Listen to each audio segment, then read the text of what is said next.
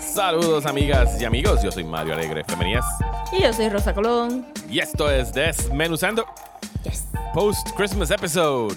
Estamos Chin, grabando chin, churu, hoy. churu, No, no, ya-. Estamos eh, grabando eh, hoy, lunes 26 de diciembre, y vamos a hablar de una película que no tiene que ver nada con Navidad, pero se siente como un regalo navideño porque estrenó el 23 en Netflix, por supuesto. Si ya vieron el título del episodio, vamos a estar hablando de Glass Onion, la secuela de Yes. Knives Out del director Ryan Johnson, que yo siento que salió hace más de un mes y que ahora, y es verdad, o sea, salió hace más de un mes en el cine por seis días y ahora es que todo el mundo lo está viendo. Eh, así que vamos a estar hablando full spoilers eh, después de una. No. de- Sí. o sea, véanla, porque vamos a estar hablando con spoilers de la película. No has entrado al hashtag en Twitter ¿De cuál? ¿De Glass Onion? No. de Glass Onion. Ha estado bien chévere porque cuando la acabé de ver, entré al hashtag y he estado entrando periódicamente, eso tú puedes ver las olas de la gente en diferentes países que la está viendo, como que primero todos los tweets en portugués, después todos los tweets en francés, después todos los tweets en inglés. Ha estado bien funny, como que es.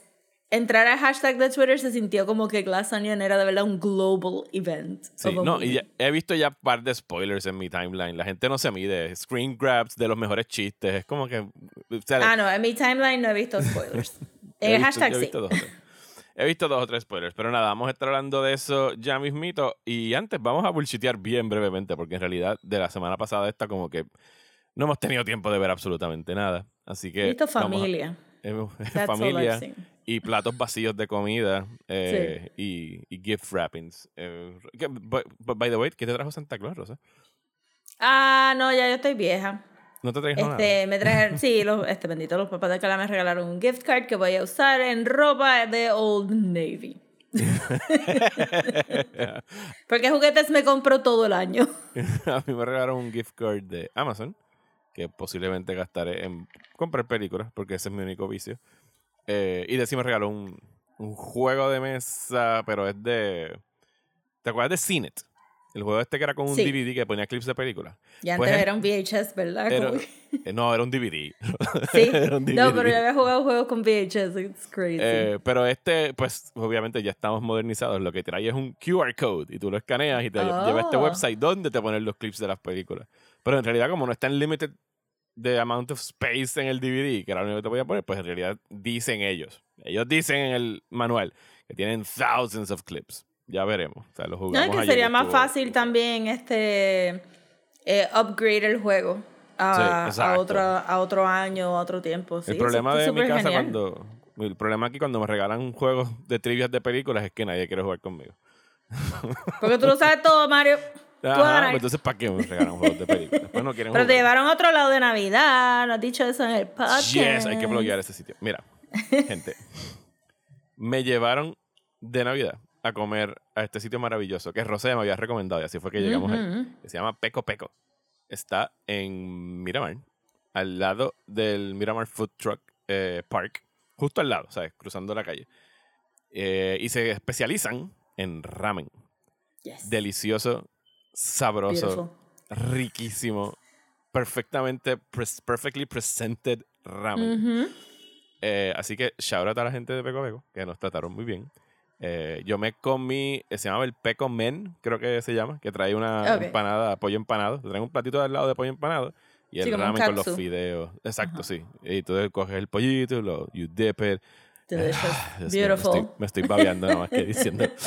Y, y Desi, como ella es alérgica a pescado y mariscos, le dijeron aquí el caldo está hecho con ostras y no sé qué. Pues hay un eh, caldo less eh, eh, ramen. Pero dice ella que era la cosa más exquisita del mundo. Es tiene delicioso. todos los vegetales que te puedas imaginar, brócoli, setas, zanahoria, eh, le ponen eh, cerdito en lascas por el lado, le ponen un huevito eh, que está, o sea, la yema del huevo, para que tú lo mezcles con Ujú. toda la cosa. Entonces los fideos no están secos, te los dan como que marinados en, en parmesano y un aceite. Nosotros salimos ahí casi gateando. Era como que, ah, oh. Y vale, y vale decir que ellos hacen sus propios noodles también in-house, Sí. como que son Eso- fresh noodles. Sí, y los, los platos están como entre los 20 y 25 dólares. Pero, they're totally worth it. Uno. Y dos, en realidad como no es un sitio que tenga como que un menú bien expansivo de aperitivos que, o sea, no los probé, pero no sé cómo me hubiese cabido uno.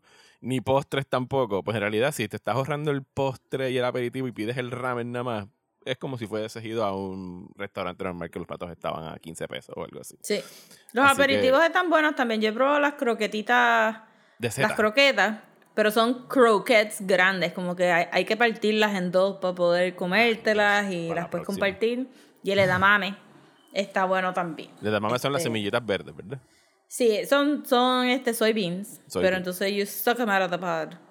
Oh my Este, sí, bien awkward. Ahí uno, y después escupes el pod y lo pones en otro platito. Todo estaba sabroso. Lo único que no, no quise probar fue la cerveza que tenían importada. Porque cada botellita costaba 15 pesos. Y estaba como, Mm. ok, this is too much.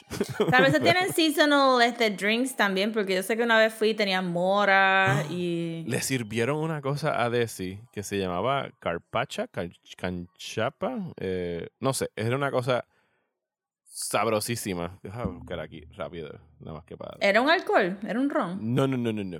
Eh, No, no alcoholic. Se llamaba eh, chicha morada.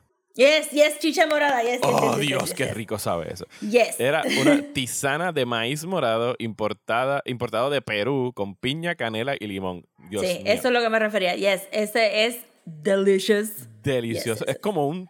Es, es bien weird porque es, te lo sirven frío con hielo. Pero it feels warm. O sea, es como un tececito frío. y como o sea, eh, eh, y tiene un aftertaste que tú dices como que rico. eso es piña, limón, ¿qué es eso? Es como que. O sea, y decirlo, pero dije, pídelo tú. Yo probé un poquito y después fue como que pide otro. Eh, yo quiero uno. Eh, Yes. El otro que tenían el parcharindo, que ese no lo probé, que era parcha con tamarindo. Ah, eso estaría interesante. Pero sí, Sí, la, de la verdad que- morada. Dios mío, qué rico.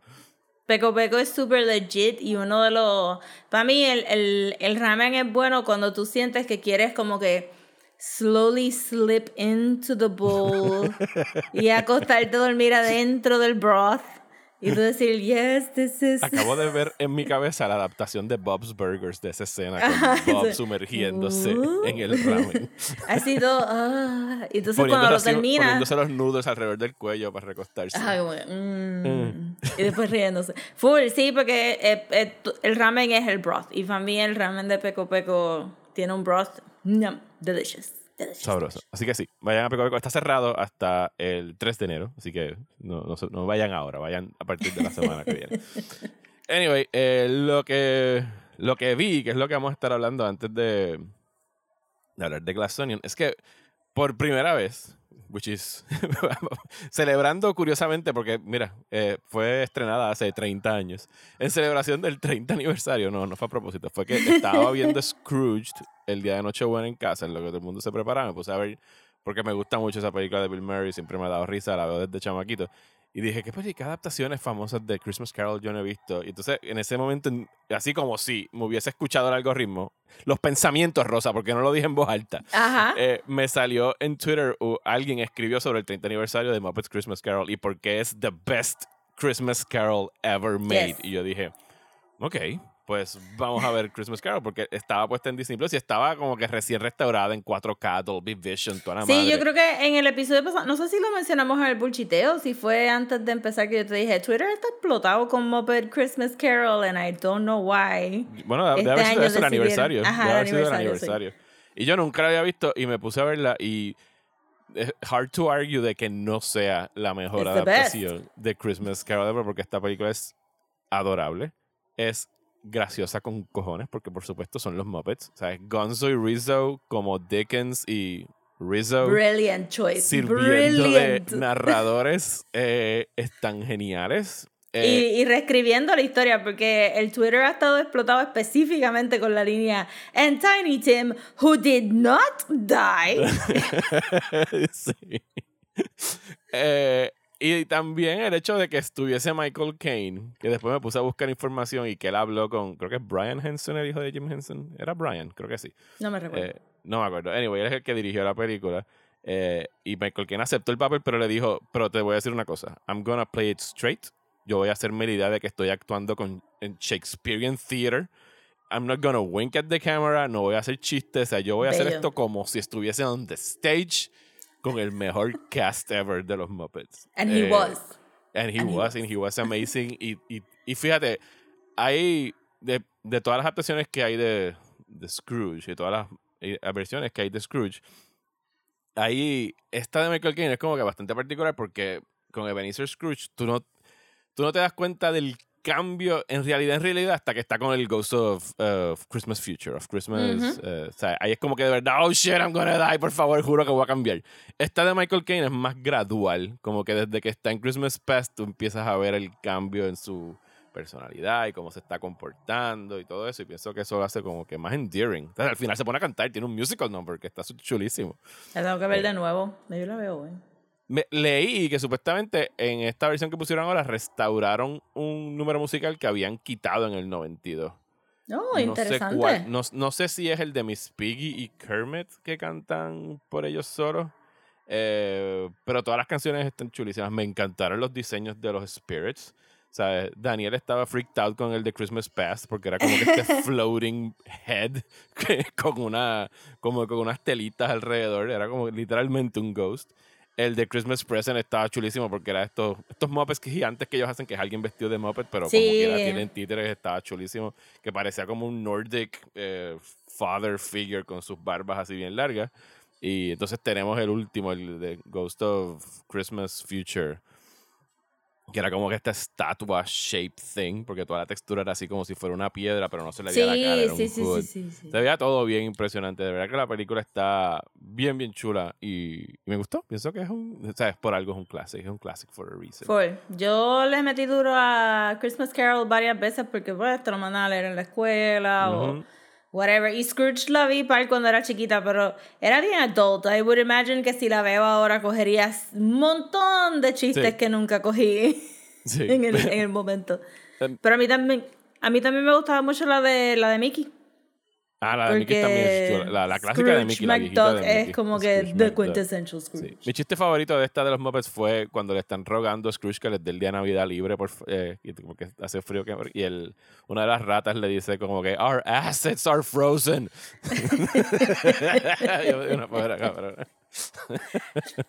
Las ratas son bien underrated de los, de los Muppets, pero de Muppet Takes Manhattan, mi parte favorita es cuando están cocinando en la cocina. Mira, uno de los momentos más nítidos de mi tenure como periodista en primera hora fue cuando salió la película de The Muppets, la de Amy Adams, eso fue como 2012 por ahí.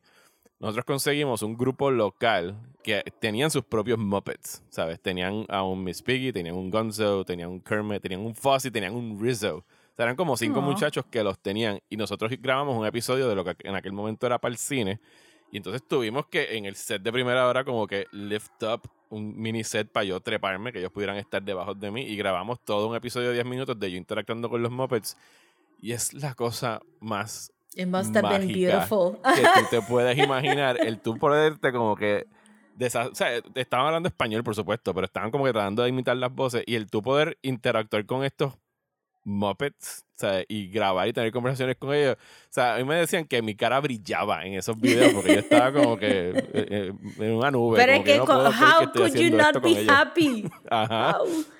Sea, yo, entiendo por qué todo el mundo, que imagino que debe ser un honor que te inviten a, Sesame Street o a Muppet Show o lo que sea, porque tú, yo no cobraría por eso, no, me interesa, yo voy a salir con los Dale un abrazo a Kermit, ¿cuántos chavos tú quieres? Yo pago. Yo quiero darle un abrazo a Kermit, hacer así. Bueno, el año pasado o el antipasado, cuando se murió el señor que fue Big Bird por Forever. O sea, había gente como que compartiendo anécdotas de que, o sea, la gente iba a Sesame Street y conocían a ese señor y abrazaban a Big Bird y se echaban a llorar, se convertían en niños, o sea, porque no podían bregar con la emoción. ¿Ah? I could see it happening for sure. Nada más sentir todas esas plumitas just softly pushing against your face. Y que te hable con la vocecita de Big Bird y te diga algo. Yo vi, yo vi muchas películas de los Muppets, vi más de, de Sesame Street, la de, la de Big Bird cuando se escapa y, y, lo, lo obligan a hacer Big ¿Era Big Bird's Big Adventure algo así? Era que algo así. Classics. Y cuando, ajá, este, prepandemia, cuando fui al museo del film and, del, el museo de Sight and Sound. Ajá que tenían la expo de los, de los Muppets y de Jim Henson realmente, pero desde los principios y tú podías hacer tu propio puppet show con los primeros prototipos de los Muppets y qué sé yo. Es como que, yes, yes, we should have all been puppeteers. Why didn't we? Eh, a, mí, me encanta esa, ese art form de los, de los puppets. I think it's wonderful. Anyway, eh, antes de hablar de Glass Onion, eh, queremos agradecer a las personas que nos apoyan a través de nuestra página de Patreon en patreon.com slash desmenuzando, donde pueden suscribirse por el, en los niveles de un dólar y cinco dólares al mes. A las personas que están a nivel de 5 dólares. Tienen dos episodios extras mensuales, pero no solo los dos episodios nuevos de este mes, que son acerca de The Nightmare Before Christmas, que lo sacamos la semana pasada, y otro que va a salir esta semana acerca de nosotros revisitando nuestras expectativas en torno al 2022, al contenido, a las películas y las series del 2022, no el 2022 como año, porque... Por favor. Nuestras expectativas siempre son esperar lo peor y esperar y prepare for the worst. Esas son nuestras expectativas anuales.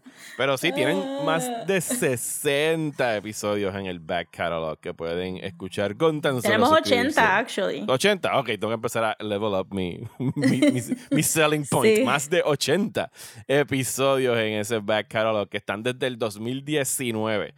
Eh, dando vueltas por ahí. Así que con cinco pesitos tienen más de una aproximación como media hora, yo diría más de 40, 50 horas de contenido. Tú, tú quieres que sean de media hora. They are not. Sí, usualmente son 45 este, minutos. pero tenemos de todo porque, ajá, cuando hice la lista para organizar todos estos episodios, que ya actually pueden ver la lista, está puesta en nuestro Instagram con un pinned post y un highlight. Eh, que hicimos cine del 99, hicimos TV pilots, que hablamos de todo. Lost fue para Patreon, ¿verdad? Lost, fue para Patreon, Atlanta fue para Patreon, Cora, fue para Patreon. Hay un montón de episodios de series. Este, si nos quieren estar hablando de Lost, tuvimos un episodio por season y esos episodios eran de una hora. con special guest Sara. Con, special, guest, mi hija Sara. Eh, nosotros he vuelto a poner. Eso fue en el 2019. Debe haber tenido. She's already moved on. Nueve años. Sí, pues se los debo poner y ponérselo a las amigas para que lo escuchen. ahí lo juego. Ahí como que, hey, mire. Mira, escucha Sara Podcast y los voy a poner free. Se los voy a mandar a las amigas. Pero, anyway, eh, muchísimas gracias a quienes ya nos apoyan por ahí.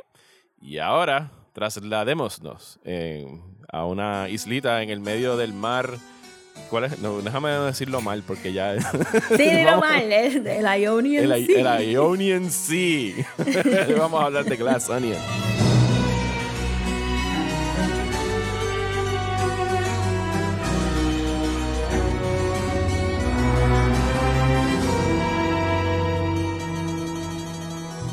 La volví a ver esta mañana completito. Nice, yo la vi este weekend. yo la vi al otro día que te dije, la voy a ver de nuevo, la empecé a ver de nuevo. me levanté, busqué un bol de cornflake y dije, voy a ver Glass Onion. Eh, y se beneficia mucho de repeat viewings. Está amazing que la eh, verdad, este. No, es, todavía no estamos entrando en spoilers, pero que el central thesis sea it's right in your face. Y cuando tú hagas second watch, tú veas que la película misma está right in y your face. Y que te lo dicen como tres veces, como que, uh, es un glass onion, es esta cosa súper compleja, pero que el centro está just right there in your face. y Benoit Blanc, que todo, cuando Benoit Blanc te está tirando toda esa todo ese rant de que yo no, no me gusta Clue, no puedo. Dumb things on my Achilles heels. y está literalmente en presencia of a dumb thing. no, y cuando está jugando Among Us lo vuelve y lo dice, dice como que that's it, that's it, este, como que but that's so simple, it's so dumb, this game's dumb. Anyway, de verdad está brillante. General impressions de Glass Onion. Por si no se dieron cuenta, we kind of loved it. Yes. Eh, sí, yo la vi en una función de prensa a, mediados de noviembre. Eh, le avisé a Rosa, creo que demasiado tarde de que estaba en el cine, cuando le quedaban como que una tanda, un martes. Ah, porque, porque yo le dije, eso va a estar hasta el miércoles, ¿sabes? Relax. Sí, exacto. Pero por alguna razón Netflix dijo, no, martes nada más. Y, ok, los cines tuvieron que sacarla a los martes. Y tú me dijiste miércoles y yo, yo asumí como que, eh, será para el jueves, será probablemente. No, no, no, no, es que era un, o sea, era por alguna razón. Esa película, cuando estrenó esa semana, creo que salió a la misma vez que Strange World de Disney, no me acuerdo cuál otra. Y si mm. hubiese abierto en más salas, hubiese estado fácil. O sea, hizo como 15 o 18 millones. En limited release eran como 600 salas. O sea que Netflix estaba literalmente leaving money on the table porque la gente quería pagar por la película. Eh, he visto ese argumento un poco, eh, especialmente ahora que dijeron que en enero van a empezar a quitar el password sharing Eso dice. las cuentas. Y alguien dijo, bueno, si hubieras dejado Glass Onion en el cine, hubieras hecho todos los chavos que dices que estás perdiendo, pero uno sabe que ellos están mintiendo de estos números. You know that Ajá. they're not actually losing money y que probablemente la dejaron una semana en, la, en el cine porque iban a subir los subscription numbers y ahí tienen más chavos que... Después de que- distribución y de todas esas cosas, pues... Así que el buzz de las buenas reseñas y el buen word of mouth iba a drive people to subscribe para ver. Exacto, y el subscription es clean profit y el cine no. Dicen, dicen que supuestamente la van a volver a re-release en algún momento ahora en enero, pero ya para qué. Eso estaría cool. Maybe más cerca de los Academy Awards, porque mucha gente hace eso. Sí, para las nominaciones. Pero sí, Sí. la, cuando la vi en el cine eh, me gustó un montón. Me pasó algo de que, y ahora cuando hice el rewatch, pues como que yo sea, me di cuenta de mi error. Dije como que la primera hora la sentía como que media weird y all over the place hasta que te, te hacen un flashback a mitad de película. No vamos a entrar en spoilers Ujú. todavía. Pero cuando hacen el flashback otra vez, como que, ok, ahora sabes, como que, ahora, vamos, vamos allá, vamos allá. O sea, como que I'm engaging with everything. Pero en realidad, cuando la vuelves a ver, tú te das cuenta que la película está firing on all cylinders desde el principio. y te Es están tirando cosas en la clever. cara. Todo el momento. Demasiado. claves, es de- de- de- claves everywhere, clues everywhere Sí, de qué es lo clues que está sucediendo. Sí, yo, yo la esperaba ver a Netflix, obviously, pero también se me había olvidado que ya había pasado suficiente tiempo y que esa película iba a salir. So que cuando la vi, cuando puse Netflix y me tiraron el... Ahora todos los profiles salen a mano izquierda, cambiaron el, el UI de Roku. A mí no me han cambiado eso. O, sea, o por lo Pues- menos en, en Roku creo que se ve así. En Apple TV no. En Apple TV Yo imaginaría, maybe es un UI de Roku nada más, pero ajá, los pusieron para acá, para la izquierda, y entonces sale todo el póster de Glass Onion, y ahí yo te dije, oh my god, Mario, el próximo episodio de Glass Onion, how did we forget? y esa misma noche como que íbamos a ver otra cosa, y Carla estaba en casa y dijo, y yo le dije, mira, salió Glass Onion, vamos a verla, y t- dale, y fue como que todos los minutos yo así en el sofá, simplemente como que I wasn't even blinking, yo como que, this is the best movie in the world, I am only going to watch mysteries from now on, this is amazing. ¿Sabes lo que envió Netflix como promo de, de la película? Un glass onion. No. Eso hubiera sido un paperweight de un glass onion. El carrito. Voy a, voy a describir. Tengo que quitar aquí el, el background Sí, este. tienes que quitar yo creo que Rosa. ¿Cómo yo quito el No lo veo. Veo tu mano aguantando. Voy, voy, voy, voy, voy. ¡No! ¡Qué funny! enviaron una caja de cartón muy parecida a la que les enviaron a los guests. Entonces, pues, cuando tú la, la abres, en- tiene imanes, ¿sabes? It pops back in. Ajá, muy bien. Y entonces Quality. tiene- te ponen. Adentro tienen un LP del soundtrack de Glass Onion. ¡Wow! Y si yo tuviese un vinyl thing, a lo mejor lo pudiese escuchar. Y debajo tenía otras. Tenía un actual napkin rosa. ¡No! Era- ¡Qué funny! Está el napkin que utilizan en la película, que era como que. Pero el napkin era el for your consideration, como que consideren Oh. esta película para Best Actor, Best Feature, Best Director, ta, ta, ta, ta, ta, ta. Y o sea, la caja llegó y Daniel dijo como que mine, ¿sabes? Como que. no Tú deberías de postear todas esas cosas. La gente tiene... It's fun. It's fun. Es un perk.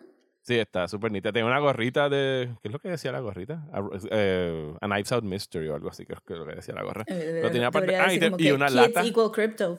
Y una lata de kombucha.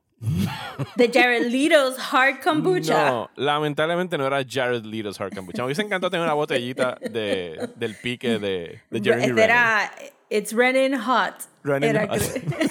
It's Running Hot. Yo me pregunto si Ryan Johnson es pana de toda esta gente o he just doesn't care. y lo hace, lo tira así. A bit of both. Sí, maybe a bit of both. Porque el, el Jared Leto Kombucha es un, es un jab. Sí. A Jared Leto. El de P.T. Anderson, que hay una referencia que no vamos a decir aquí todavía. El Ese fue. La, no, no, no, la de. No lo la- hay una referencia de Paul Thomas. Anderson, no verbal, sino a una de sus películas. Tú me enviaste la foto de esto, actually. Eh, Ah, ok. Y sí, ya mismo te vas a acordar, no se las voy a chatear Sí. aquí. Pero que eso fue algo que hizo el Art Department, el, el- el departamento de vestuario lo hizo. Y él se echó a reír y dijo, Ah, fuck, sí, sorry. ¿sabes? Fuck it, vamos a incluirlo. Eh, pero me da como que, ese le dio como que vergüencita porque no quiere que la persona, que Paul Thomas Anderson piense que se lo está burlando, pero yo pienso que él se va a estar riendo I cuando eso. mean, par de gente ah, se ha burlado de esa de ese papel. So, Bueno, es que está tiene ahí que para de burlarse de skin. él. Ajá, exacto. y va con el tema. Yo pensaría que, que No sé de Jeremy Renner, pero la referencia a Jared Leto hace sentido en, en todo el término de messianic este, personalities con egos y todas estas cosas. Este, eso está, eh, so Jared Leto está ahí perfecto. No sé Jeremy Renner, pero yo sé que él sacó un app que era medio weird. Sí, aquel app no, no, el, el, lanzamiento del app fue de estas cosas de just crashed and burned en 24 horas. Era un app de I'm Jeremy Renner, básicamente, una cosa bien extraña. Y se convirtió en un chiste en cuestión de horas. ¿sabes? La gente se estaba tripeando ese app y murió. Al otro día lo sacaron del App Store. ¿sabes? Fue una, una cosa bien horrible. Yo me acuerdo de haber visto ese, eso en vivo. Pero hablando de Crash and Burns y de lo que está hablando la película sobre el ego de white mediocre, mediocre men. White eh, mediocrity, for sure. White mediocrity, esta película de Glass Onion, pues podemos hablar del plot antes de saltar al, al spoiler section. Sí. Eh, nos estamos, estamos en Pandemic Era, que eh, hemos comentado aquí cómo no hay casi películas ni series que actually se desarrollen durante la pandemia. No, Interview with the Vampire y Interview with the Vampire y esto, y creo que yo vi otra. No, no lo hacen como esto es un mal ejemplo y solamente vi como que los primeros 15 minutos, pero eh, Sex and the City, el revival ese, empezaba ah, como que, ah, you remember the pandemic when we had to use masks? Y era como que ya se había acabado el pandemic. Yo no sé en qué años ellos estaban, porque no era una serie futurista, pero se había acabado. en su mundo se había acabado. Que tiene todo el sentido del mundo, porque en ese mundo, I'm sure que la pandemia se acabó. Ah, para ella se había acabado como que el segundo mes del 2020. Sí, septiembre 2020. O sea, algo así se había acabado ya la pandemia.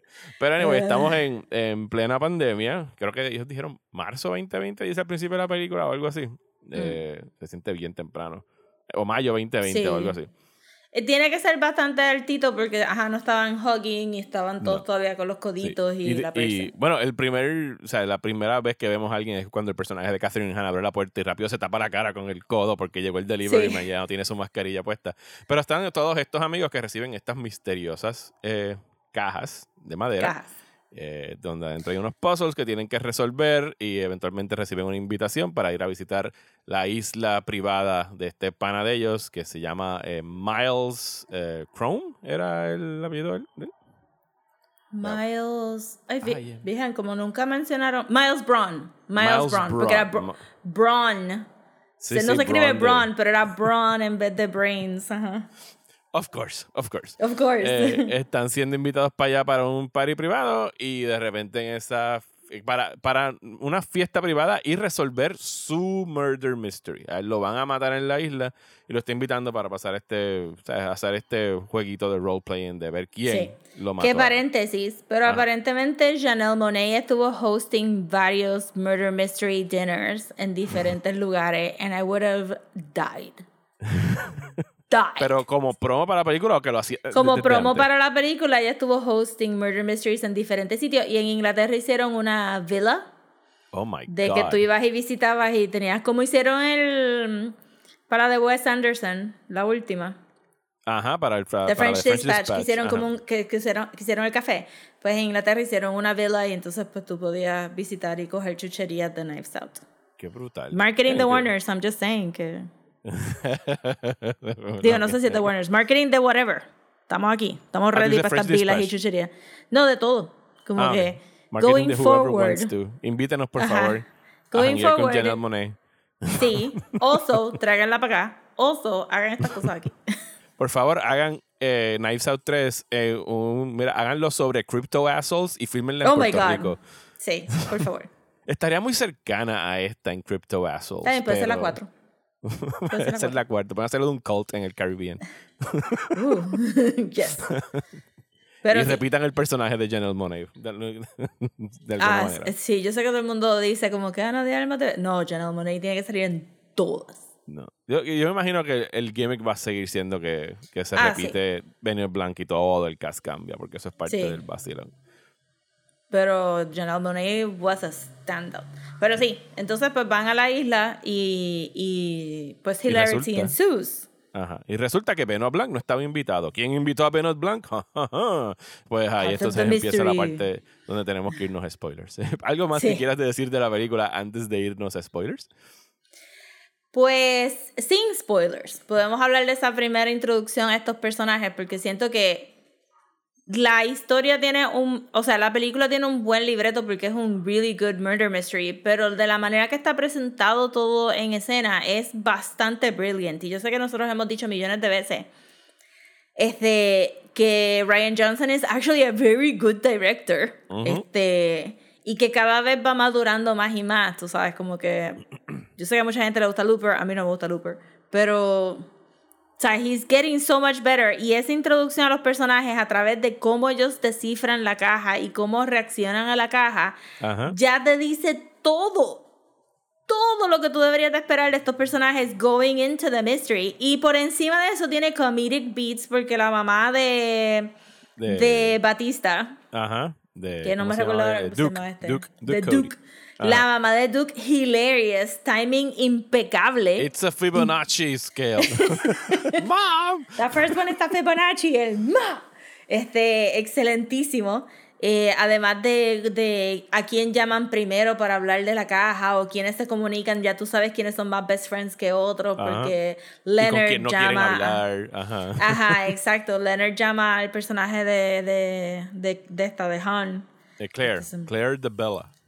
Claire de Bella. Y entonces, pues ya tú sabes cuál es el. Es un governor, ¿verdad? Corriendo para senator. Está corriendo para. Exacto, sí. Era un governor corriendo para senator. Entonces, y ya tú sabes los clics que hay adentro de los grupos y.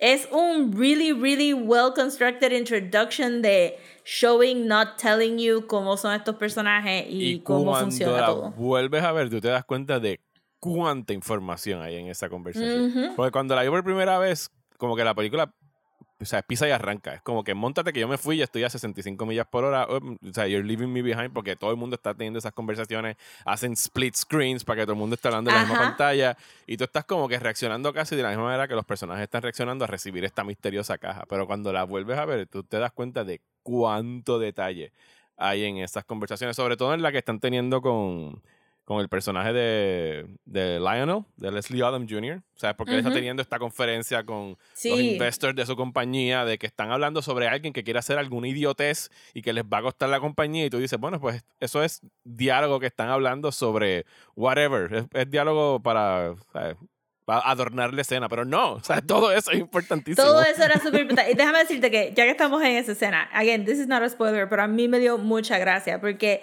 este, parte de ese, yo no sé con quién yo estaba hablando, que le estaba tratando de explicar que una oficina que tenía estos wickedy wax stuff, como que, ah, pero ¿por qué tienen estos sofás y por qué tienen estos? Y es como que porque es un, es un startup company. El startup culture tratan de hacer que la oficina sea ahí como que wacky, tenemos chorreras y y a mí me dio tanta gracia ver esos cuatro miserables beanbag chairs al frente del, al frente del televisor. Y del todo, todo clínico y todo frío. Pero tú sabes, todavía somos un startup, somos cool, tenemos estos cuatro miserables beanbag chairs. Tenemos una piscina de bolas allá al lado en la esquina, ¿sabes? Mira. Es que todos los detalles están aquí. So yo diría eso, como que si no están fully convinced de esta película, it's so well constructed que cada segundo que tú estás viendo, it's with a purpose y está filmado de lo mejor posible para que tú entiendas, para que tú te pierdas en el misterio y, te sientas como que satisfecho con la película. Y todo eso pasa antes del title card. O sea, como 10 o 15 minutos que yo aquí como que súper... todo el mundo y, y, te enseñan lo de los characters. Cuando llegamos al personaje de, de Janelle Monet, después de que todo el mundo lleva 10 o 12 minutos tratando de, de resolver los puzzles, ¿qué hace ella? Pues coge un martillo y le, trae, le cae a golpe. Yo también hubiera tratado eso como que stereoscopic. A mí nunca me salieron esos magic eye things. A mí si hubiera agarrado el martillo. Yo, yo soy el muchacho de Mallrats gritándole, I can't see it. It's a scooter. Yo nunca los pude ver. Pero sí, eh, hay mucha información en esos primeros 15 minutos. Pero para poder hablar sin miedo a dañarle la película a nadie, eh, pues entonces vamos ahora, eh, cuando el Hourly Dong lo diga, que lo oh my God, tiene que poner el Dong. Hourly Dong. what is that? That's the Hourly Dong. Y estamos en spoilers. El Hourly Dong. Con Joseph Gordon Levitt como la voz del Hourly Dong. Tú sabes que en algún momento yo dije. Creo que entré a buscar quién era Whiskey. Ajá. Eh, la actriz. Ajá. Que resultó que no la he visto en nada. Madeline, eh, Madeline Klein. Yo tampoco. Madeline Klein.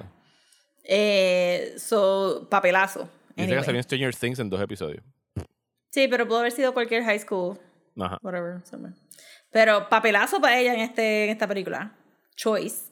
Este. Pero entonces en el el cast vi que decía Joseph Gordon Levitt. Ajá. Y lo, lo registré y dije, pues estaré pendiente, pero como no salió visualmente, dije, pues no salió y seguí. Como que hasta que tú me lo recordaste, se me Ajá. había olvidado ya que él salía. Mira, this is the best movie ever. Also, vamos a empezar por the best part, que es que Benoit Blanc is gay. Ok. Benoit Blanc is gay. no, puta. Sí, pero eso, tu- eh, yo no sé si habían mencionado algo en la primera película.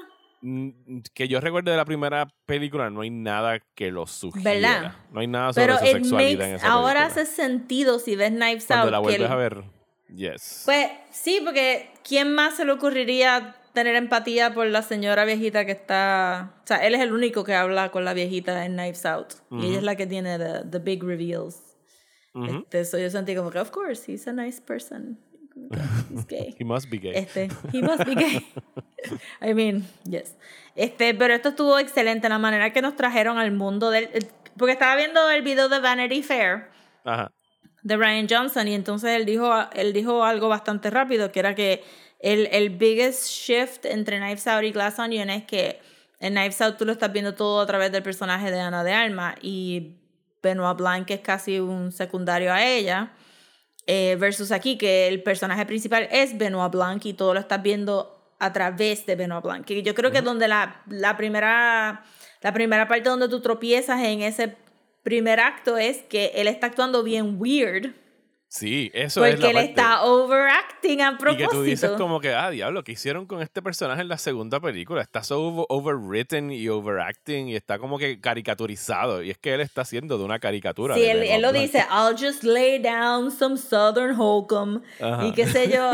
Yo no lo, yo no lo vi porque realmente yo dije, voy a ver Knives Out antes de ver esta y después dije, nada, no lo voy a ver. Y pues como que yo No dije, falta. pues la realidad es que yo estaría jibariando así mismito si me invitaran a estos sitios con esta Ajá. gente. So, yo lo cogí normal también, como que, yeah, sure, él está impressed, why not? Si no sabía jugar Among Us, tú sabes. como Y que estaba como que él te lo dice en, en la bañera cuando está hablando con Angela Lansbury y con Natasha Lyonne. Bendito la última vez que vemos a Angela Lansbury. A ella y a el que estaba en el cuadrito de acá es Steven Ah, Sondheim. también. Sí, Oh, o sea, wow. Steven Sondheim, porque Steven Sondheim es el guionista de The Last of Sheila.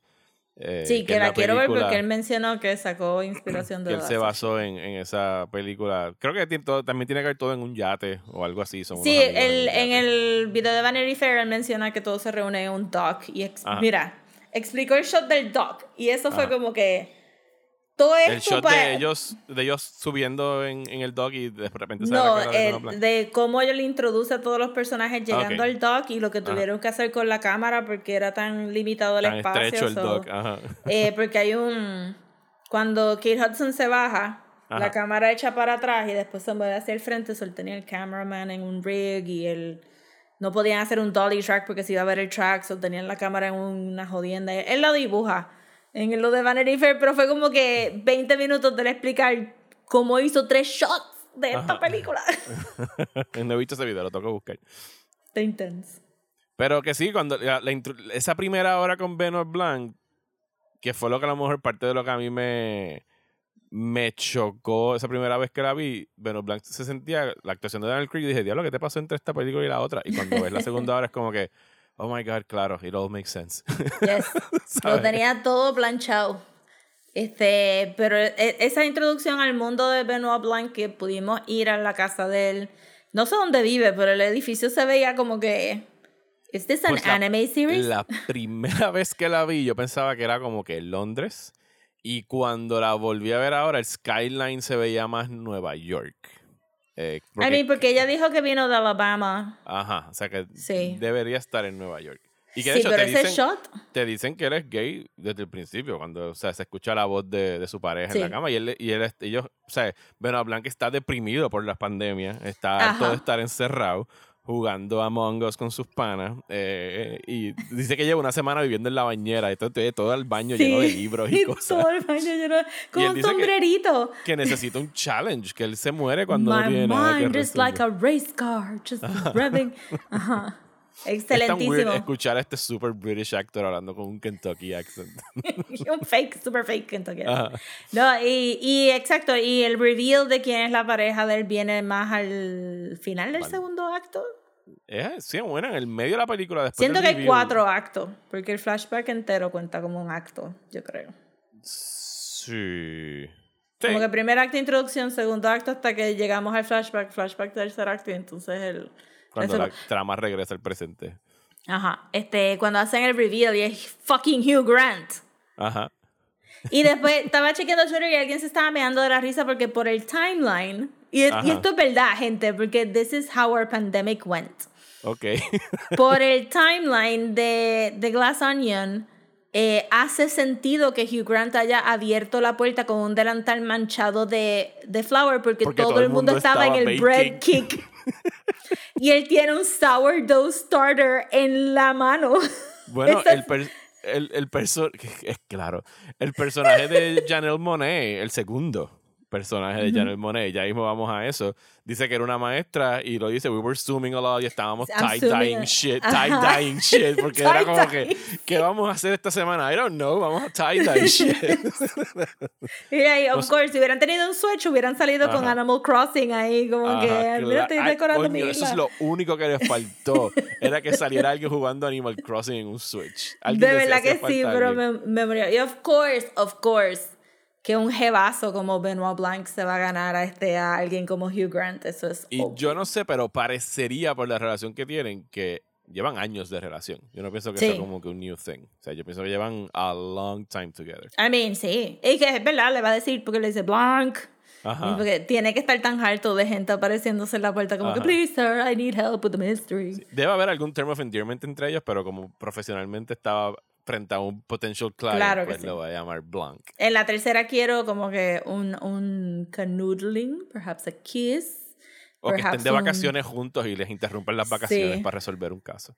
Y, el, y que todo, la, todo el background sea Hugh Grant just rolling his eyes a que este, el, el, el partner tiene que trabajar en las vacaciones. Excelente, pero mira, de todos los cambios, y hubo muchos cambios, gente. Este, este fue, porque la voz no es reconocible, qué sé yo, pero fue como que, oh No. my god, yes, I've seen you in so many Hablemos de los movies. cambios. Tenemos ese. Tenemos a Ethan Hawke. Ethan Hawke. like a guy in a limo. That's it. Y una pistola. o sea, yo no sé. Pistola. ni- Yo asumo. O sea, ¿tú sabes cuál es su nombre en los créditos? El nombre No. de su personaje. Efficient Man.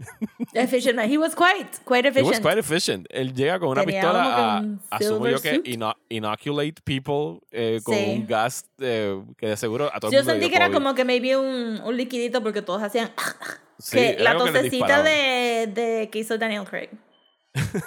Era mejor. Wow, mi pana. Yo me reí como por 15 minutos de Yo pienso que eso era una pistola que te botaba agua con alcohol en la garganta y era nada más otro embuste del pendejo este que se inventó algo, ¿no? Era algo que todo el mundo le dio COVID después de una semana en ese sitio. ¿Tú te imaginas? Ahí como que, oh no. Pero full, eh, pero estuvo, estuvo un nice acknowledgement de que, ajá, bueno, pero fíjate, porque casi la gente estaba siempre rumori como que Google, los empleados de. Google tenían un sistema de, de hacerse las pruebas que era diferente a los home testing que nosotros teníamos y desde antes. Ok. So que, porque ellos te- se tienen que hacer una prueba todos los días antes de entrar a las oficinas de Google y mucha gente como que posteó fotitos y había como que una, un nebuleo de, "Ah, porque estas compañías pueden. Y, Y nosotros no. so que maybe alude a eso también. Eh, yo, yo Pero ma- fue una buena transición de no decir como que, ajá, este, se tienen que quitar las mascarillas en algún momento. Sí, porque we paid for your faces para la producción de esta película. Exacto.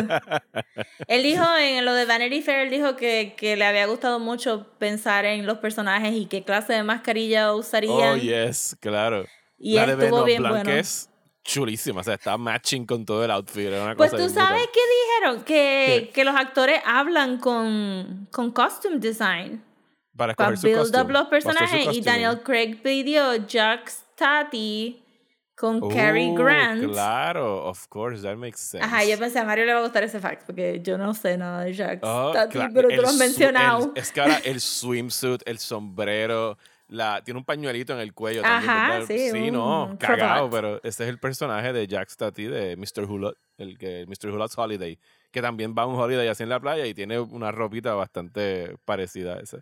La gente no pudo superar ese Victorian bathing suit, let me tell you. Todavía. Pero entonces, sí, yo no sé si mm, yo no sé si Ryan Johnson sabía de la mascarilla de lana del, del rey, pero, porque hubo mucha gente republicana que se pusieron las mascarillas de encajes nada más por joder. Pero esa era pretty, o sea, la costume designer sabía full que esa era la mascarilla de lana del rey. este, eso quedó brutal y la de también mencionó en el, en el Vanity Fair que yo también lo noté y fue como que a really nice bit of acting de, de, de Han que la mascarilla de ella se le se emocionó tanto cuando vio Benoit que, se, le, caía y se, ya estaba como que poniéndosela todo el tiempo de nuevo. Y eso, eso fue. Entonces, él, actually, es que, miren, gente, voy a hablar de este video porque lo acabo de ver. Pero él viendo el video para hacer, tú sabes que los obligan a escribir en una tablita. Él no había visto que, que, Han había hecho en el background cuando está hablando Kate Hudson, que había hecho un BO check porque se acaba de bajar del avión. Ajá. So que ella hace así y él hizo, espérate, ¿qué ella está haciendo ahí? Y se echó a reír solo él y en de el seguro Vanity que él ha estado viendo el editing de esa película un chorro de veces y nunca se fijó en ese y Nunca se fijó y él, that's brilliant. Y, le, y felicitó a la actriz. De verdad, ella no tuvo el papelazo que yo pensaba que iba a tener en esta película. Pero todas las líneas se las comió bien brutal. Sí, algo que mencionamos tú y yo por, por Messenger en nuestra conversación informal es que Knives Out como que aprovecha más a su elenco, o sea, a Michael mm. Shannon, a Tony Collette, a Jamie Lee Curtis, sea, todo el mundo tiene algo que hacer. Eh, y aquí, eh, fuera de, pues, es como que el Benoit Blanc, es el Daniel Craig y Janelle Monet, Edward Norton show, o sea, son ellos tres los más que tienen el screen time. Y yo también te mencioné que Edward Norton y Kate Hudson tienden a choose scenery quite a bit. Este, que tampoco dejan que los otros personajes como que respiren. pero Edward Norton tenía que. Fíjate, y era, yo diría que es un restrained Edward Norton performance aquí, considerando cómo él le gusta True Scenery. Pero digo, yo pienso que esto no sea como, no creo que sea un backhanded compliment de parte de Ryan Johnson a Edward Norton, pero que yo le decía a Rosa, a mí no me sorprendería que le haya escrito a este personaje diciendo, este papel es para Edward Norton, porque a él le encanta ser el center of attention y esto es un personaje sí, que, es el center, of, attention. Bien brutal. Sí, es que, es que realmente no me imagino a otra persona haciendo el papel de Edward Norton. Es que tú necesitabas un hombre bien blanco en sus que Don Norton debe estar que nearing 50, ¿verdad? Por ahí, rondando los 50s. Pero es que el papel va con los rumores de cómo es él. En la vida También, real. En la no, vida no hemos dicho el nombre de esa persona eh, hasta ahora en el, episodio. Creo que no, no, como que sí. Ah, de pero, Norton per se. Okay. Sí, porque él como que maneja los, ¿verdad? Como que medio drama queen, se mete en los libretos, se mete en el Escribir los libretos, para es como un medio control freak. Y este Miles también acaba controlando a todo el grupo y haciendo lo que, que se parece directamente a la persona que claramente están parodiando, que es un señor llamado Elon Musk.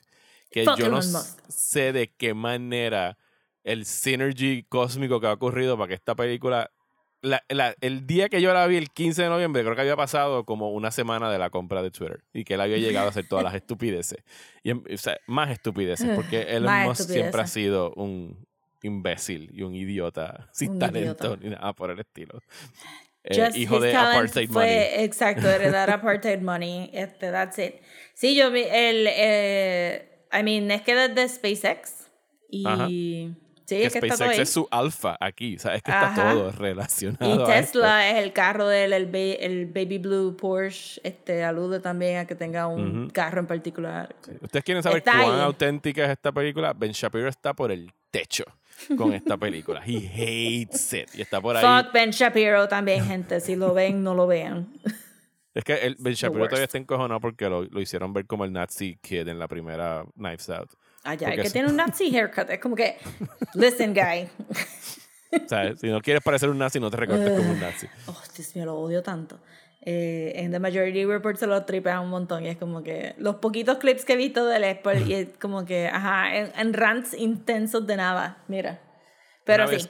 alguien por DM eh, tratando de, de, de, mis muchas peleas de, de Last Jedi eh, a través de las redes sociales.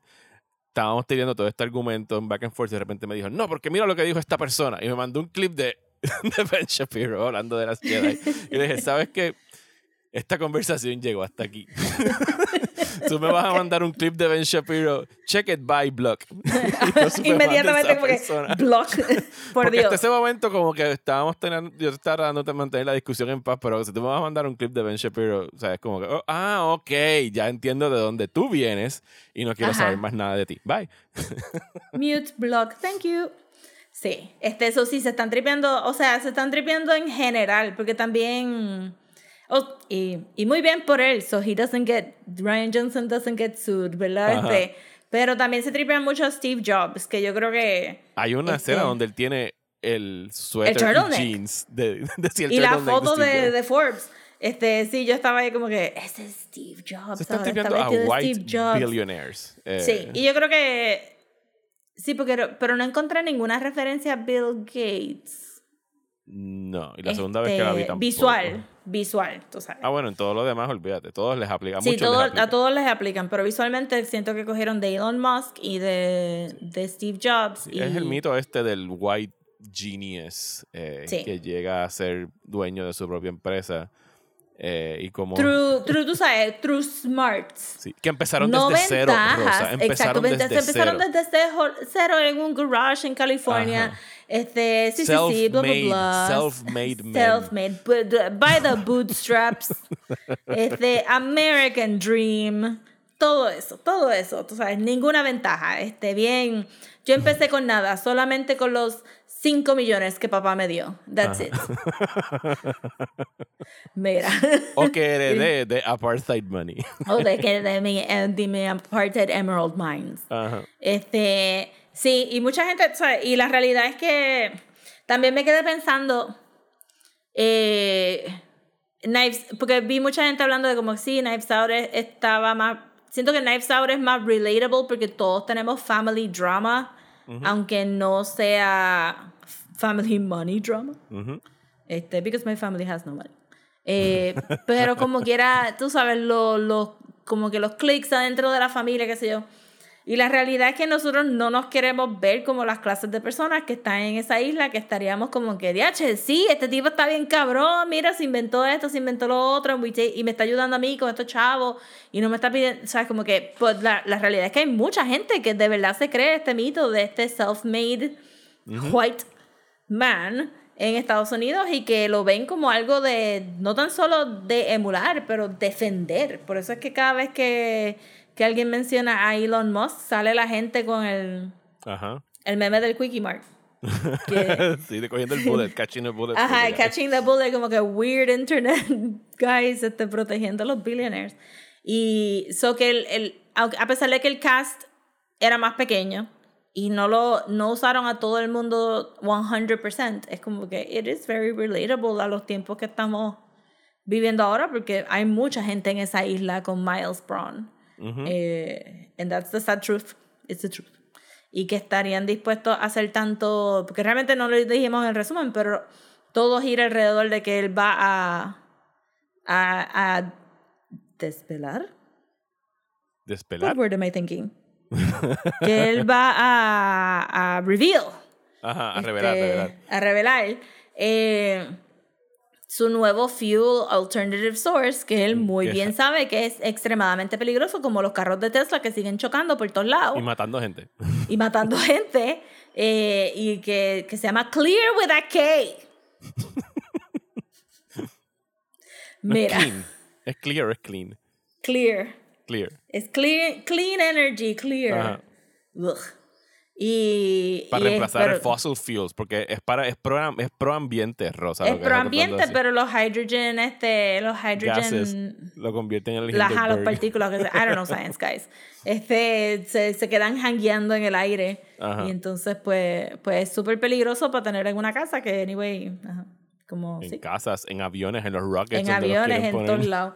Y entonces, pues, a ver, la primera parte de la película, pues, es Benoit haciendo su Southern Hokum, Este, para averiguar no- las porque- motivaciones de esta persona. y, las motivaciones y no solo, sino quién lo invitó ahí y para qué. Ajá. Porque ¿Quién lo ese- invitó ahí para ajá. qué? Y, pero entonces esa primera parte de la película es donde empezamos a descubrir que existen tensiones entre los tres panas y el personaje de Miles y Andy Brandt, que es el personaje de General Monet, que era la que cofundó Alpha con él y descubrimos que hubo todo este lío legal donde él le, básicamente le quitó la compañía eh, a ella.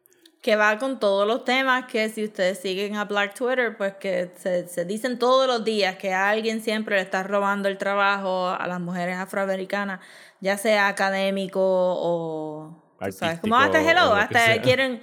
El hashtag Oscar So White se lo inventó una persona, una mujer afroamericana y a todo el mundo que lo mandaban a entrevistar era, no, no decían crédito y le preguntaban después a otra gente, gente blanca. Y un montón de otras cosas. Hay tantos ejemplos de gente robándose ideas, libros, research, este trabajo, etcétera, que esto va par for the course. eh, que él se haya robado toda esta intellectual property de Andy. eh, because he's a mediocre white man.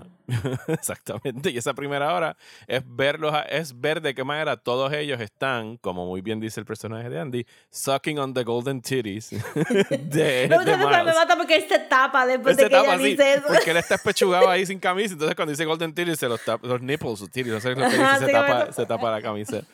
Eh, porque, pues, él fue el que, la- el que le dio el startup money a Lionel. Él fue el que fundó la campaña de, de la gobernación de su otra amiga.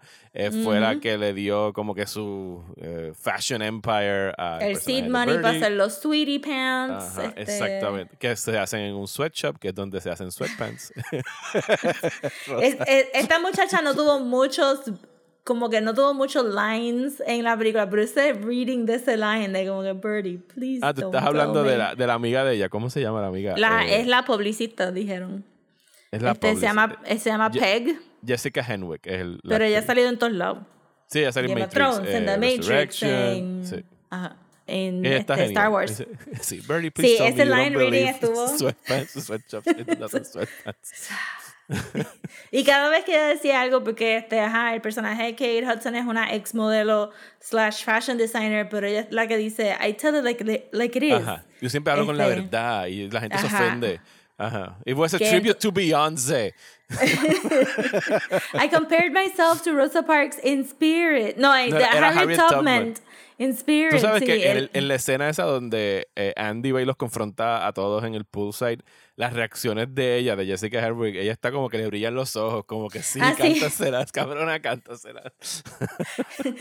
en, en Twitter pusieron uno, este me gustó mucho, de como que, yes, this is the correct reaction de cuando Janelle Monáe hands you a little bit of trash. Y es ella ahí como que aguanta por la botella. Que Este, Janelle Monáe, por cierto, ¿sabes? Ella es un fashion icon, pero aquí la persona que la vistió lo sabía. Chacho, que sí que. No, y que.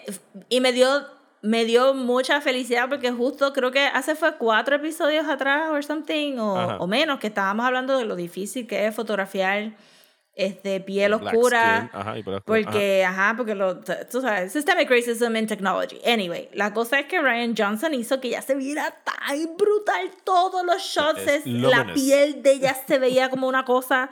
Este, ella se vio bellísima. O sea, hay, hay shot, cuando la vi la segunda vez era solamente para ver los eyebrows de Janelle Monáe. Estaba tan maquillada to perfection. Es como que, wow. O sea, ella ya de por sí es linda. Es como que. Y aquí era. O sea, es la fucking Mona Lisa, por eso es que acabamos en el shot de, del Mona Lisa smile de Mira, ella. toda esa escena de, de la Mona Lisa, que es donde es, es la cena, la, la famosa cena donde van a matar al personaje de, de Miles, que es, es graciosísimo. Cuando Ben of Black le resuelve el misterio en like two seconds. Y tú sabes que él estaba muriéndose por decirlo y que, y que dijo lo del iPad nada más por interrumpirlo. Ajá. La reacción de Edward Norton cuando le, ¿sabes? le resuelven el misterio de entre encabronamiento e incredulidad de que esta cosa que él estuvo, él no, alguien que le pagó estuvo escribiendo Él dijo la weeks. escritora. La, la tengo Eh, que Gillian buscar. Flynn. eh, Gillian otro Flynn, chiste. Gillian Flynn. Gillian Flynn, la, la escritora de Gone Girl y Sharp Objects, que yo no sé si es un Ya, dig, yo no sabía. Yo pienso que sí. Esa es la, esa es la autora I de Gone Girl. mean, I hired Gillian Flynn. best, Y, y entonces, y Ben Affleck dice, oh, I love her. Yeah, she's fucking She's expensive, good. is And what she said, is. she's good and she's fucking expensive is what she is. Eh, y entonces, pues, ocurre el asesinato que uno no. En realidad, yo no, yo no sabía quién iba a ser el dead body en ningún momento. Y no me imaginé Ah, yo que iba a ser. Iba a ser eh, Duke, que matan. El que muere es Dave Bautista. Y ahí es donde Sí. arranca la segunda mitad del plot. Cuando muere Dave Bautista, eh, se- todo el mundo empieza a point fingers de quién mató a quién, porque Benoit Blanc le está diciendo en todo el momento a Miles como que cabrón, todo el mundo aquí tiene una razón para matarte y quererte ver Sí. muerto. Eh, y acto seguido le pegan un tiro al personaje de Janelle Monet, a Andy Brand, que la segunda vez que la vi, o sea, Benoit Blanc llega gritándole Helen desde el principio. Sí, Y yo no también me das di cuenta cuenta. la segunda vez. Yo como que, bueno, whatever. Ese es su nickname, le dice Helen, no sé. Está- weird. en ese momento yo creo que estaba más pendiente de como que Sí, es el quién está detrás del O sea, espejo, este como que qué Es está pasando. Pero full, este, again, not noticing what is very obviously in our faces. Ajá. Que es de las. Y no voy a volver a mencionar este nombre, pero el tweet que más están dando cold retweet para tripearse al señor Shapiro es que, como que dice: la, eh, Mira qué mal eh, gui- guionista es Brian Johnson. La primera mitad de la película es a total misdirect and it's totally eh, pointless. Y es como que, cabrón, este es tu primer De verdad, a veces, es como que, he's so stupid. Es, sup- es es ridículamente estúpido. No, la mejor línea de toda la, A mí me han dicho muchas líneas, pero como que, it's so dumb, it's brilliant. No, Ajá. it's just no, no, dumb. it's just dumb. Eso es un GIF. Ese, ese GIF va a vivir para siempre. bueno, Blanco encabronado. Bueno, de las líneas más bonitas de la película es que le dice, it's, eh, la voy a masacrar. La Pero es como la que, Truth. it's, re- it's really, it's a dangerous game to mistake speaking without thought for speaking the truth. Se resumió como que 10 años de nuestra historia. Ajá, en, esa- social media. Esa, eso Ajá. es el resumen de social media. Mira. Eso estuvo brutal. Y cuando yo no sabía que era Dave Batista que él se iba a morir, este, estaba fully esperando que fuera Miles. Como que, ajá, el setup era que iba a ser su murder mystery. Es como que, ah, ok, pues cool. Es que es un tan Eh, buen misdirection. ¿sabes? De verdad que sí. Y cuando entonces entran al flashback y te enseñan que es un twin, yo literal casi brinco del sofá como que, ¿what? ¿What? the fuck? Y después estaba todo el flashback pensando, pero la mataron anyway. Y cuando entonces regresamos al presente, Ajá. vuelvo y brinco del sofá. ¡Oh my God! Sí, que, que tú dices como que, pero espérate, esta gente lleva viendo esto. Al- y, lo- y Benoit Blanc se lo dice. Alguien de ese grupo te mató. Y solamente esa persona es la que va a saber que tú eres el Ujú. twin que está en esa isla. O sea que lo que tenemos que estar pendientes a las reacciones de las personas a tu presencia en la isla. We're here to fuck with them. Exacto. Y que Pero te das cuenta y la reacción de Miles cuando la ve bajándose del en el muelle Sí, en, es el, como en, el, que... en, en el piece of shit, en el piece of shit, Shit. el piece of shit. Así que se llama. Shit. El- ah, sí, es que se llama la isla así, piece of shit. Y es como que no, es que el muelle is a It's a piece of piece of shit, Que, es- shit. que no sirve para anclar Pero- los botes. Es que de verdad, todo este cast estuvo tan bueno. Esa línea de Leonard de como que cuando entra después del radio, completely defeated.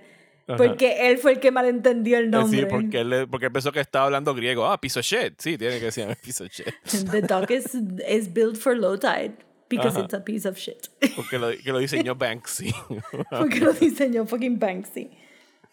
Ay, Dios mío, de verdad, que la quiero ver de nuevo. Esto me pasó igual que Knives Out. Yo creo que yo vi Knives Out tres veces y yo creo que voy para pa Glass Onion para verla Pero sí, veces. el reveal de que hay un twin. Entonces tenemos a Janelle Monet haciendo full Alabama accent.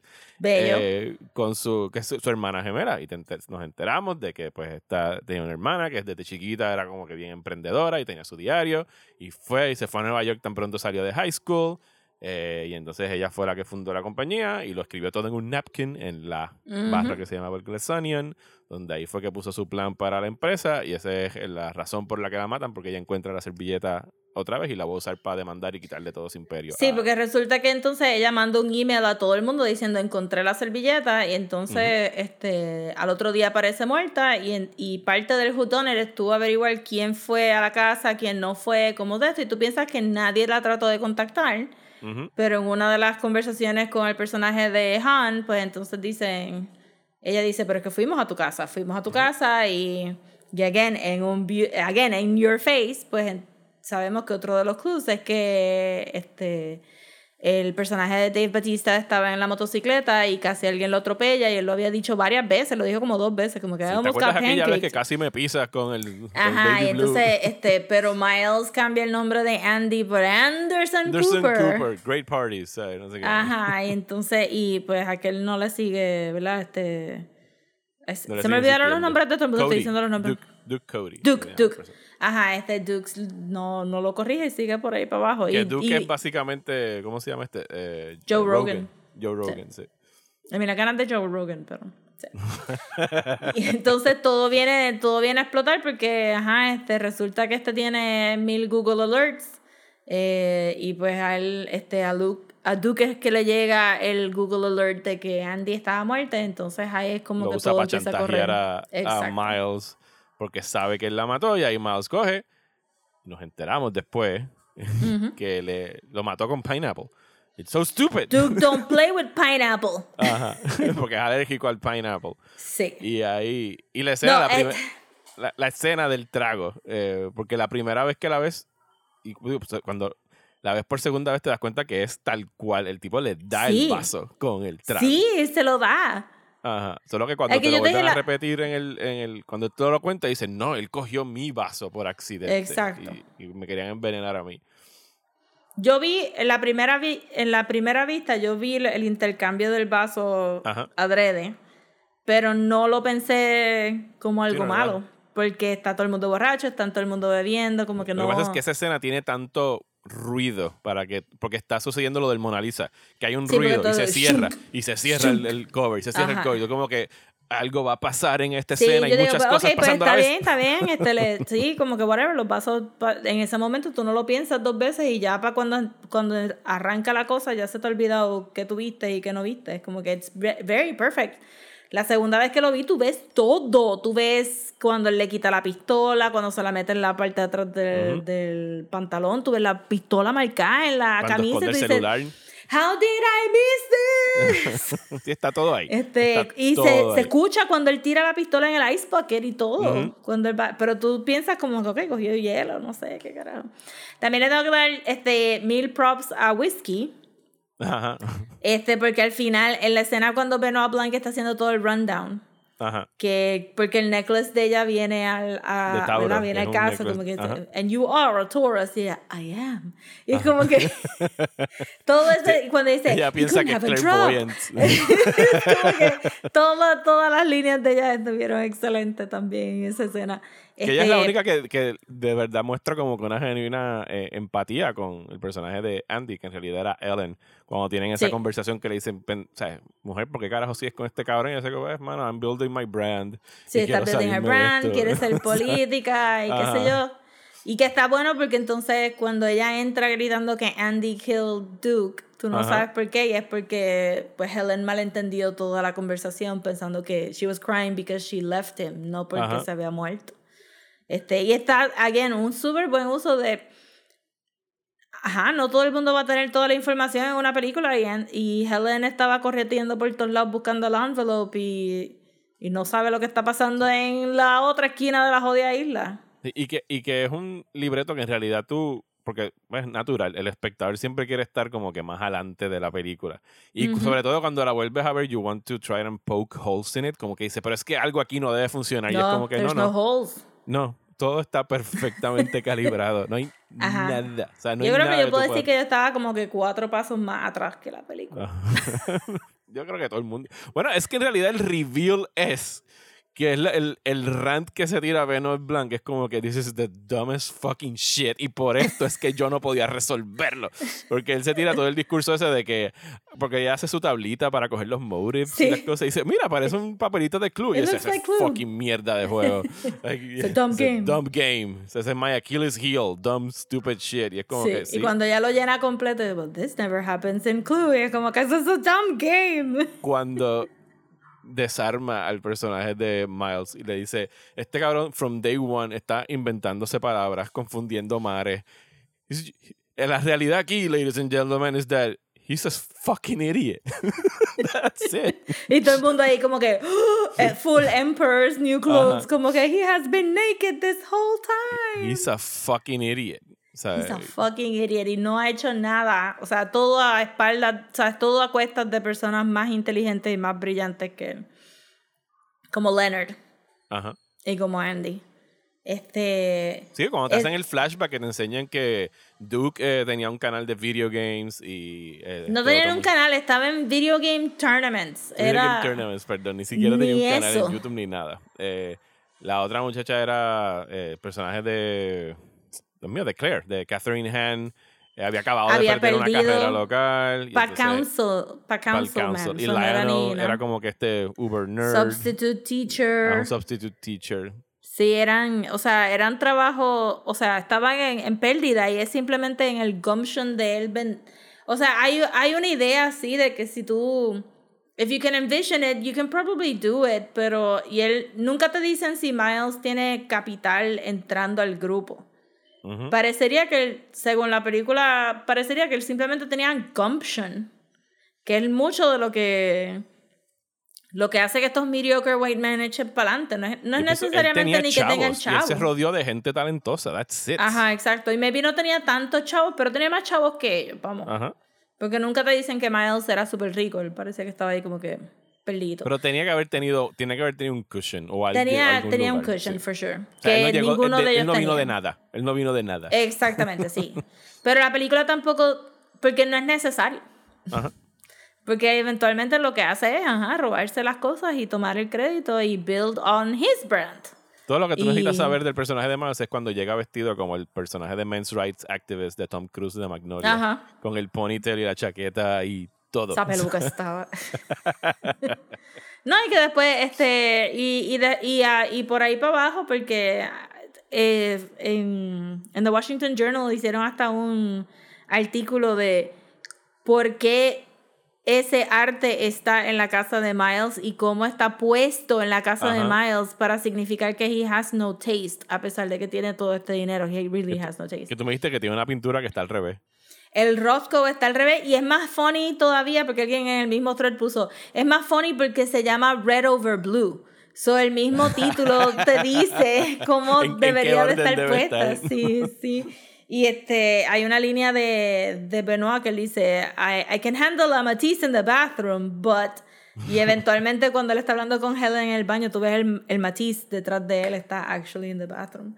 Y hay un montón de otras cosas que se veían bien off, pero sé que, que hay una controversia en el internet de que la gente está diciendo que era un fake Mona Lisa y no el Eh, real Mona Lisa. Eh, dentro del plot de la película. No, La gente se está dejando... ser- It No, para mí es real. Si no es el real Mona Lisa, Exacto. no funciona el final Pero de la la gente película. está la gente está confundida porque dicen, pues la Mona Lisa está pintada en madera. Ajá. Y de la manera que te presentan que se quema, pues tú ves como si fuera un papel. Sí, pero... Sí. Pero es que no, es que se supone que se queme así porque la pintura no entra a la madera. Ajá, sino que se queda como un layer. Se han visto como que cuatro años del canal de restauración de pinturas de Baumgarten que hay en YouTube. You will know. Que las pinturas, they flake off. Tienen que darle tra- tra- tratamiento para que se pegue a esa madera. Que está cor- súper correctamente que lo que tú veas que se está quemando es la pintura, no la madera detrás, que ob- obviamente se quema después, porque la realidad es que, ¿sabes? La, el paint medium nunca va a penetrar la madera. It's not bonded to the, to the wood. You have to do, make it bond. Y todos esos cracks que tiene la Mona Lisa no es cracks de madera, es cracks del pigmento que se ha partido y el, el, ¿verdad? el barniz que le hayan puesto. So que uh, that was the real Mona Lisa and it burned correctly. Ajá. so, Y So, que no ese son es el- tantos, el, pero- el twist del final es que, pues, eh, Miles quema la única evidencia que hay, que es la servilleta. que by the way se robó de Leonard. Ajá. Que se robó Porque- de Leonard. Sí, porque Leonard le dice, you kept the napkin, The you didn't... the Lionel. Lionel, Lionel. Ajá. Este, le dice, you kept the napkin, you didn't even burn it. Y él se queda así, y entonces cuando, entonces hace recuerda, so él se copió eso también. Bueno, es la parte que él le dice que, que cuando él le dispara con las luces apagadas, él dice, Oh, you stupid man. You even, o sea, la única cosa original de tu plan te lo robaste. The de mí only también. thing with panache, you stole it from me. Que de hecho, o sea, Este- te presentan que este personaje lo único que hace es eso, robarse las ideas de otras personas, todas las ideas. No tiene una sola idea. Sí, I mean, hasta la introducción, porque él está tocando una canción de los Beatles. Ajá. Y él dice, ah, está en el- Pero no está tocando un original song, está tocando una canción de Una los canción de los Beatles. Why Beatles, is it ajá. impressive? Como que a lot of people can do There's that. nothing original Este, about him. Exacto. Entonces, cuando al principio de la película, este, cuando él está en la piscina hablando, que le dice, I'm gonna explain to you what the disruptors are y por qué nos llamamos disruptors, Ajá. es todo el tercer acto de la película. Ajá. Porque eso es lo que Janelle Monáe hace, este, o sea, el personaje de, de Helen cuando, cuando queman la, la servilleta y Benoit Blanc le dice, mira, sabes, legalmente no hay más recursos aquí y yo soy igual que Batman, tengo que pagar the law. Este, Él le dice un momento, I'm not Batman. I'm not Batman, pero ajá, alguien puso, es que en un mundo donde tú puedes Google World's Greatest Detective y no sale Batman primero, te sale Benoit Blanc. Este, pues él tiene que decir que no es Batman. Eh, so que, ¿verdad? Él quema la servilleta y Benoit Blanc le dice a Helen como que, ¿sabes? Tú tienes que hacer lo que tú tienes que hacer. Haz lo que tu hermana no pudo hacer. o- o Ajá, así. exacto. Eh, y ella empieza a romper las cosas. Es el speech de los disruptors. Él dice, you, tú tienes que ser una persona que rompe todo, que, que al principio te van a cheer y llega un Ajá. punto que ella empieza a romper cosas y todo el mundo dice, yeah. And al y al otro, y de momento they're going to join y la gente join, pero you have to be willing to break the one thing Sí, that nobody wants you to break. Ajá. Y todo el mundo, y verlos a todo el mundo como que no, no, eso sí que no, todo lo demás sí, pero eso sí que no. Y entonces, este, so, él describió el tercer acto en el primer Porque acto. Él sabe que la destrucción de Miles es ponerlo de- con su gas natural o como se llama la mierda es el cristal ese Exacto. destruyó la Mona Lisa en su casa. O sea, tú puedes ver los headlines ya como que eh, eccentric porque- billionaire loses the world's most famous No, painting. que, este, exacto, todo, el, el how dare he pedir la Mona Lisa, este, borrowed, este, Ajá. porque ponerla vulnerable. Él mismo dijo que él fue el que, que hizo un, este, ¿verdad? Un, un, un, sí, un que- trigger para quitarle el, el un protection. trigger para quitarle el protection que los insurance people no sabían. So, él está jodido through and through. No matter what. Y, Ajá. Y si el costo era perder la Mona Lisa para sacar a este idiota del pedestal, pues it's fine. It's a fair price to pay, yo It's a diría. fair price to pay, pero eso, ¿sabes? Eh, Helen es un true disruptor porque estaba willing to do as much as she could y, y, y llegar hasta ese último punto para pa, pa derrocar. Y después él se fue, ese full tantrumcito que le dio al final. Ajá, se tiró este. Porque la película es bastante. Este, racially blind. Ajá.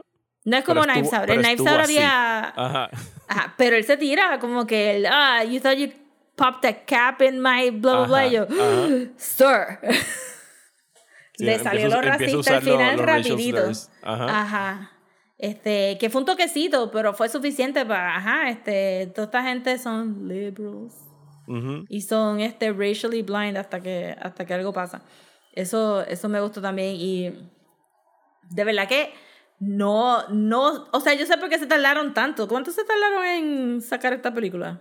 No tanto. O menos que él tuviera tu- tres años, pero coño, tres años. Bueno, pero. es que este libreto eh, está tight, tight, tight. Sale, sale 2019 la primera. Tenemos toda una pandemia en el 2020 y la filmaron durante la pandemia. O sea pues que yo realidad, quisiera saber cuánto él se tardó en escribir este libreto, porque eh, está bien, bien, bien, bien tightly constructed. eh, digo, no, no he escuchado entrevistas con él hablando del libreto específicamente, pero no me sorprendería que sea algo. ¿sabes? Ideas que tenía para a lo mejor Knives Out One, que o sea, las las engavetó y Mm. I empezó con mean, otra. Basado en Brick, él lleva rato. Sí, él le gusta, él le Él gusta el género. O sea, he likes Sí. mysteries. Y él siempre ha dicho que él le, Pero- o sea, esto sí lo he escuchado decir. Él decía que en su familia era tradición como que sentarse a ver películas de Agatha Christie y todo el mundo junto a tratar de resolver los misterios. O sea, que él, eh, he's a fan of the genre. Y le encanta Sí. Murder, She Wrote. Así que es posible que sea un, un voracious cuenta- reader de misterios. O, o que tenga una libreta de ideas. sí, él tiene journals. Anda por ahí con muchos journals. Eso sí lo he visto que lo ha dicho. Porque overall, a pesar de que el cast de, de este Knives Out estaba un poquito más shiny que este. El misterio es Eh, more, more intricate. Este libreto estaba mucho más tight. Y no, y no tiene un, un MacGuffin como. eh, Ana de Alma era un MacGuffin en Knives Out porque va a vomitar si está mintiendo y eso viene como parte del plot y todo esto. Aquí no hay eso. Aquí No, no es como Mac- que. no, no es un MacGuffin per se, sino como un gimmick en realidad para tú poder Pues saber sí, exacto, pero, pero viene el tercer acto, como que, ajá, es algo que, porque ya se está aguantando el vómito en el tercer acto, es que entonces Ajá. podemos coger. Que aquí no hay nada de eso, aquí es just a straight up mystery, no hay, no hay nada muy wacky, fuera del, de la comedia que ya el Ajá. libreto pues sí tiene, y qué sé yo. Este, eso lo encontré mucho más interesante y mucho más sharp que Sí. Knives Out. Sí, yo, a mí me, me encantan las dos. Pienso que son ambas Sí, tremendos sí, sí. misterios. Estoy loco por ver qué hace para una tercera y, y que se convierta muy bien en algo que, o sea, no, no queremos que Ryan Johnson esté el resto de su vida filmando películas de Benoit Blanc, pero que es algo que él puede, o sea, mientras Daniel Craig quiera, él puede coger a Daniel Craig hasta que que tenga 80 años y traerlo de vez en cuando a hacer un... un- Que un- sea como, como John Wick, pero de. Benoit Blanc. Ajá, de- why not? mientras él quiera, pues sí, se hace otra why not. Este, porque de verdad están bien, bien, bien buenas. Porque y que yo, que yo Ajá. sepa y yo espero. O sea, no. Netflix compró dos películas de Knives Out. No es como que ellos son dueños ahora de la franquicia de Knives Out. O sea, que cuando haga estas dos películas, el que le quiera financiar otra película de Benoit Blanc, el baila así se acabó. Exacto. No, no, y tiene un montón de potencial. Como que pueden, pueden sacar novelas de Benoit Blanc. I will read them. They're great. Este, Maybe Gillian Flynn escribe una. She's good but expensive. Este, sí, porque de verdad que esto estuvo, o sea, what a movie. Yo que uno se pueda sentar y disfrutársela, que no te sientas like you're smarter than the movie, pero que al final tú no te sientas like you were stupid. Ajá. Eh, es un really nice balance y de verdad que me la gocé completita, completita y me la gocé la segunda vez de nuevo y hay líneas que son icónicas ahí, este, igual que en Knives Out, que había líneas también súper icónicas, este, y se nota que los actores were having a blast. Ujú. Y que Con van a querer volver a papeles. trabajar. O sea, y que o sea, se va a correr la voz y la gente va a decir, por favor, cast me in the next one. Ajá, so de verdad que esto es un, de verdad que esto fue un full win para Ryan Johnson. Also no hemos hablado del mejor personaje. Eh, estás hablando de Daryl. Devon, Devon, Daryl. Daryl. No, no Egan, el pana de Ryan Johnson. Sí, sí. el mafuterito que anda por la isla. Sí. Mira, que que yo, no, yo nunca pensé que, que me iba a encariñar tanto de una persona que solamente vi en Brick tirado en el piso por dos segundos mientras Joseph Gordon-Levitt le dio dos bofetadas. Pero ese actor es como que salió en Knives Out y fue ¡Ah! ¡El ponquito de Brick! Ah, ¡Qué él- lindo! no, Sigan ha salido en es pana de Ryan Johnson, de, creo que de toda la vida. Ha salido en todas sus películas en papeles pequeños. Él es uno de los gatilleros en Looper. No me acuerdo quién es él en Last Jedi, pero sé que sale. Eh, y Ah, aquí lo que pus- buscarlo. Me encanta el hecho de que. no sé si lo hicieron por joder o Ryan Johnson dijo, mira, sabes que no tengo nada para ti, así que I'm not even gonna explain por qué tú estás en esta isla. ¿Quieres venir a, a Grecia A durante la pandemia a janguear por mes y medio? Sure, ¿qué tengo que hacer? ¿Fumar pasto y beber por ahí? Sí, nada más eso y presentarte el set. Feliz. Bueno, Pero al qué final, introducción. el- la- la- qué introducción de como que I'm not here. I'm not here. Literalmente, I'm not here. ¿Y quién es ese? Ese es Daryl. No- y te lo dicen, él no tiene nada que ver con lo que está pasando aquí. Y literalmente no tiene nada Literal. que ver. Pero tiene, Cuando, se, tiene... cuando Janelle Monáe se le presenta en el cuarto y como que, you wanna hang? ¿Sabes? Como- Ajá, exacto, hey. Estas- me da pena, no- como que, bendito. Al final, como que consigue. Benoit Blanc prende su cigarro y al lado él fuma, prende su motito y están como que far out. Sí, que él dice como que, eh, dice, este, now that's disruption, y él dice, fucking A. far- fucking A, man. Super cute, de verdad que sí. Este, más, más directores poniendo sus panas en películas, en non-secular roles, please. Ajá, por favor. Super cool. Anyway, si no se dieron cuenta, nuestro thing es que vean Glass Onion. Sí, obviamente. Disponible en Netflix.